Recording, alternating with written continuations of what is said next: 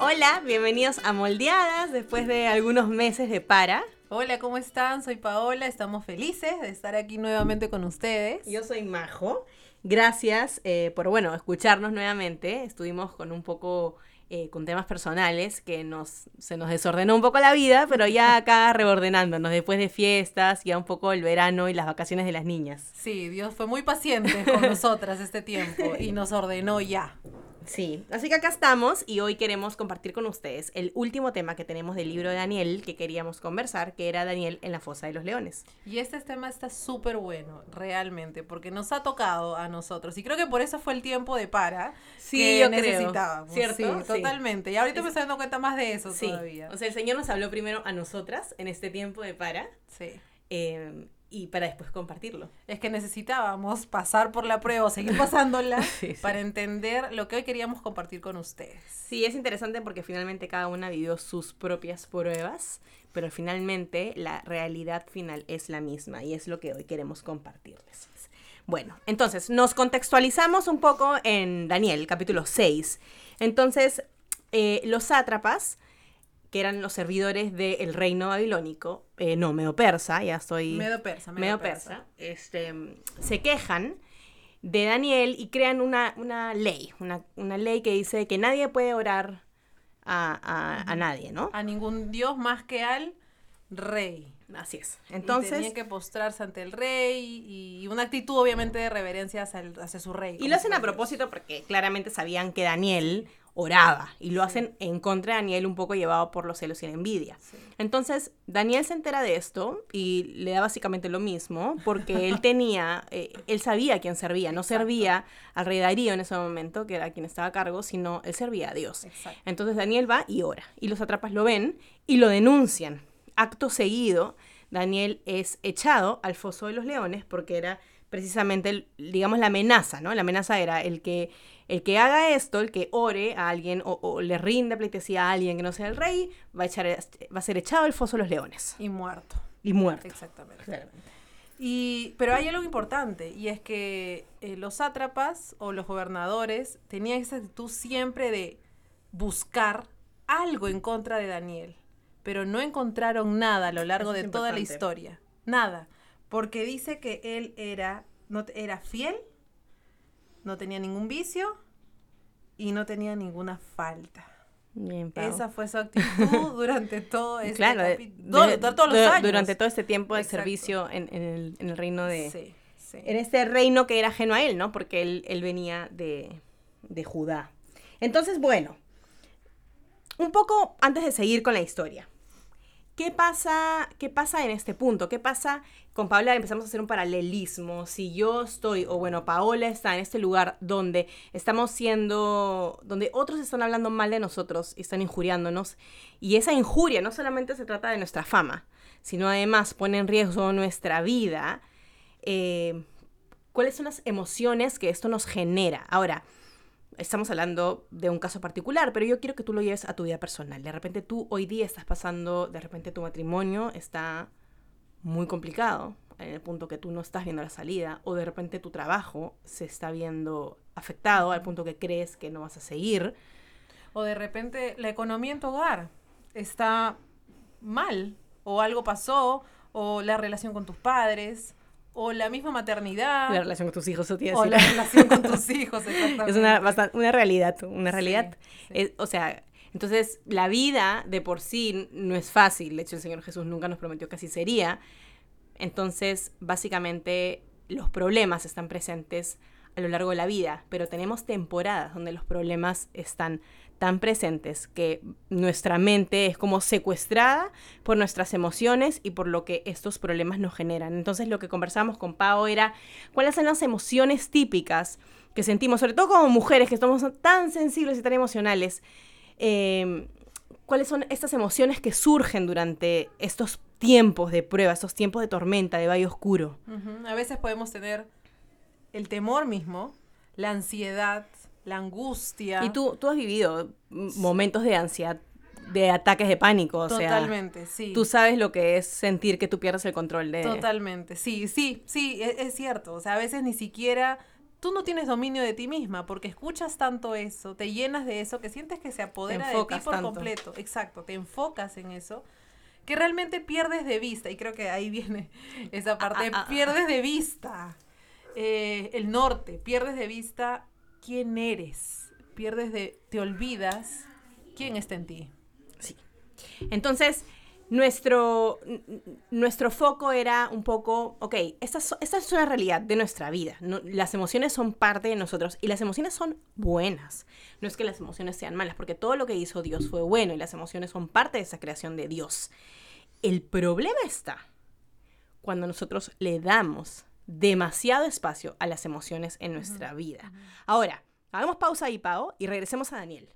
Y veamos qué pasó con Daniel cuando él fue acusado, injuriado y echado básicamente a la muerte, a que se muera descuartizado por unos leones. Porque eso es lo que pasó. Sí. Y, me- y me parece interesante eh, porque te acuerdas que te nos conver- conversábamos que todos los, los versículos hasta llegar a este es que Daniel recién pareciera que hablara. Pareciera que... Ya, pero ¿qué es este? Porque contextualicemos. Sí, sí, sí. Había, había pasado, a Daniel lo meten a la fosa de los leones. Exacto. Y Daniel no, no dice ni pío. O sea, Daniel nunca se queja, Daniel nunca dice, ay, este reino no hay libertad de culto, que qué les pasa. Daniel se quedó mudo. O sea, él fue a orar y después lo agarraron y lo metieron preso y nunca hay una palabra de Daniel. ¿Hasta qué momento, Pau? Hasta el final, cuando el rey va y le pregunta, Daniel, ¿estás ahí? Prácticamente esperanzado de que este hombre viva. Porque el angustiado era, Era Darío, era el no rey. Daniel. Sí, y eso es importante. Sí. Entonces, esto es muy importante. Escuchen esto. En todo este tiempo en que Daniel es llevado a la fosa de los leones y permanece con los leones toda esa noche, Daniel, no hay un registro de que Daniel dice ah.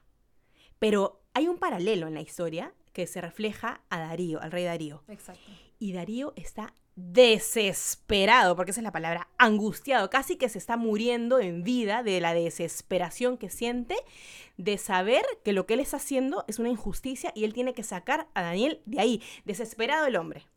No durmió, ¿No comió? no comió, intentó buscar todas las formas para sacarlo de lo que iba a Eh, suceder y finalmente fue echado. Y él no sabía, él no tenía idea que, que Dios, había un Dios todopoderoso que estaba sosteniendo a Daniel. Entonces, lo que yo quiero ahora es que salgamos de la historia y miremos la historia de afuera. Porque ahorita estamos viendo primero en paralelo a Daniel y después en paralelo a Darío. Desde afuera, la historia, ¿cómo se ve? Si nosotros tenemos una cosmovisión cristiana y creemos en un Dios que es soberano y todopoderoso, ustedes pueden ver a un hombre sumiso y humilde, dependiente de con- en confianza, que su vida está en las manos de un Dios soberano y que sea lo que sea que en lo que eso termine, su vida está en manos de Dios y eh, ahí está su confianza. Él no está, él no tiene una justicia propia que él tiene que defender. Y esto, Pau, es algo que personalmente yo caigo constantemente, porque yo me doy cuenta que yo siempre necesito defenderme. Necesito demostrar que yo no soy así, demostrar que yo, en realidad yo no lo hice de esa manera, que otros lo han interpretado así, asá. Esa justicia moral que uno tiene, que necesita demostrarle a los demás.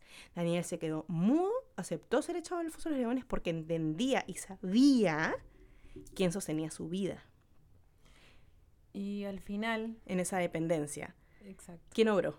Dios. Dios fue el que torturó, porque esa es la palabra, torturó a Darío para que lo saque de ahí. Pero finalmente igual Darío no pudo hacer nada tampoco. Va, pregunta por Daniel. Dani- claro, Darío no, Darío no tenía ningún poder sobre los leones en ese momento, toda No. esa noche. Ya estaba ahí abajo, Daniel, o dentro, en el foso, con sellado, con- dice con su anillo sellado ahí la, la roca o la piedra que cerraba eso. Y al final Darío va, pregunta, o la mañana siguiente, si no me equivoco, y dice, y le pregunta si, si estaba ahí.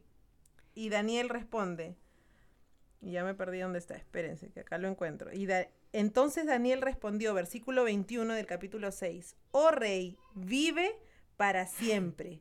Mi Dios envió su ángel, el cual cerró la boca de los leones para que no me hiciesen daño, porque ante él fui hallado inocente, y aún delante de ti, oh rey, yo no he hecho nada malo. Escúchame, a mí esto me rompe, Pau.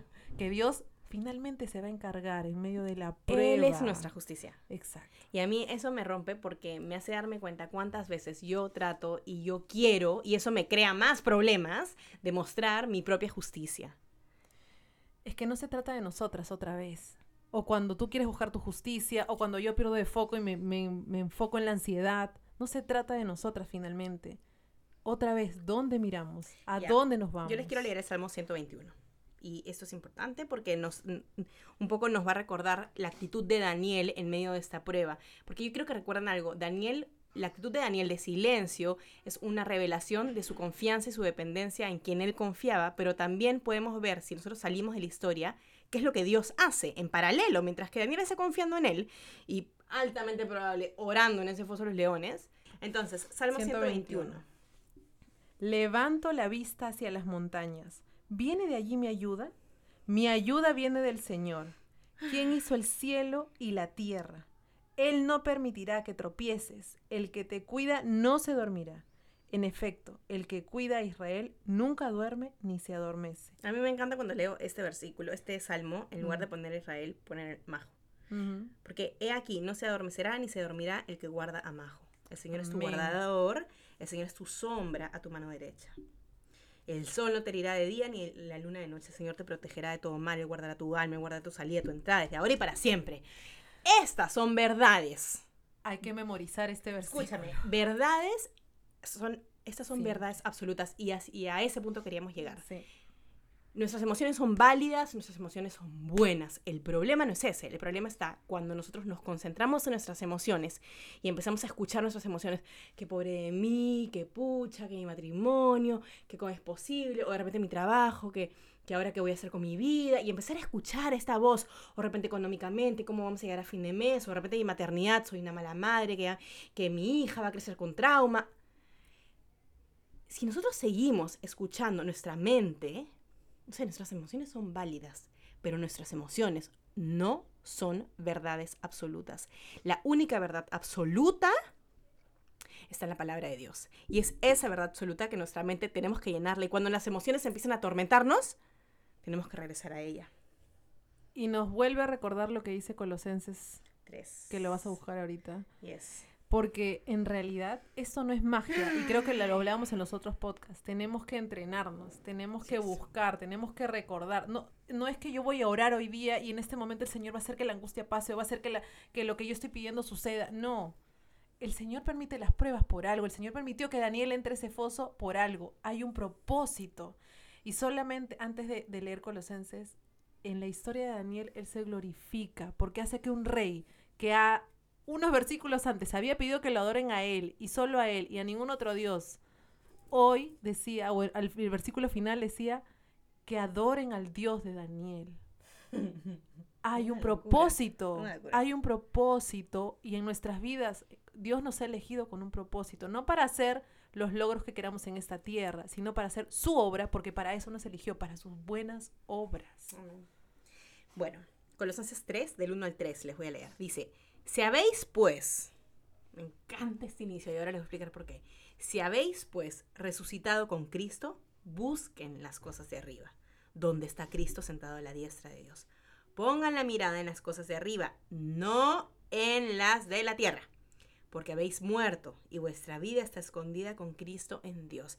Quiero empezar con el versículo 1. Si habéis pues, eh, porque Pablo tranquilamente pudo empezar el versículo diciendo, busquen las cosas de arriba, donde está Cristo, pero no le empieza diciendo, bueno, pues si, es que ustedes han resucitado con Cristo, hagan esto. Si tú has muerto a tu vida y has entregado a, a Cristo tu vida en esa cruz, pues busca las cosas de arriba, mujer. Eso es lo que tenemos que hacer. Sí, las situaciones de nuestra vida terrenal son reales, nuestras emociones son reales, pero la única verdad absoluta es que Cristo se ha sentado a la diestra del Padre y que Él intercede por nosotros, que Él es nuestro sustentador. Dice el Salmo 121, que Él nos guarda, que Él nos sostiene, que nuestra vida está escondida con Cristo en Dios. ¿Ustedes se imaginan eso? Piensa en las cosas del cielo. No te quedes en las cosas de la tierra. Como dice Majo, tu mirada puesta en Cristo. en aquel que nos salvó, que nos predestinó, que nos eligió desde antes de la fundación del mundo. Él sabía quiénes éramos, por qué nos eligió. Míralo a Él. Y sabes qué? No pienses que estás sola. Y si se siente, si te sientes sola, busca ayuda. Así es. Únete a una comunidad. Busca mujeres maduras, amigas maduras, que te hagan recordar Las verdades. la verdad es de su palabra. Y que tu identidad no está en tu maternidad, en tu matrimonio, en tu trabajo, en tu amistad.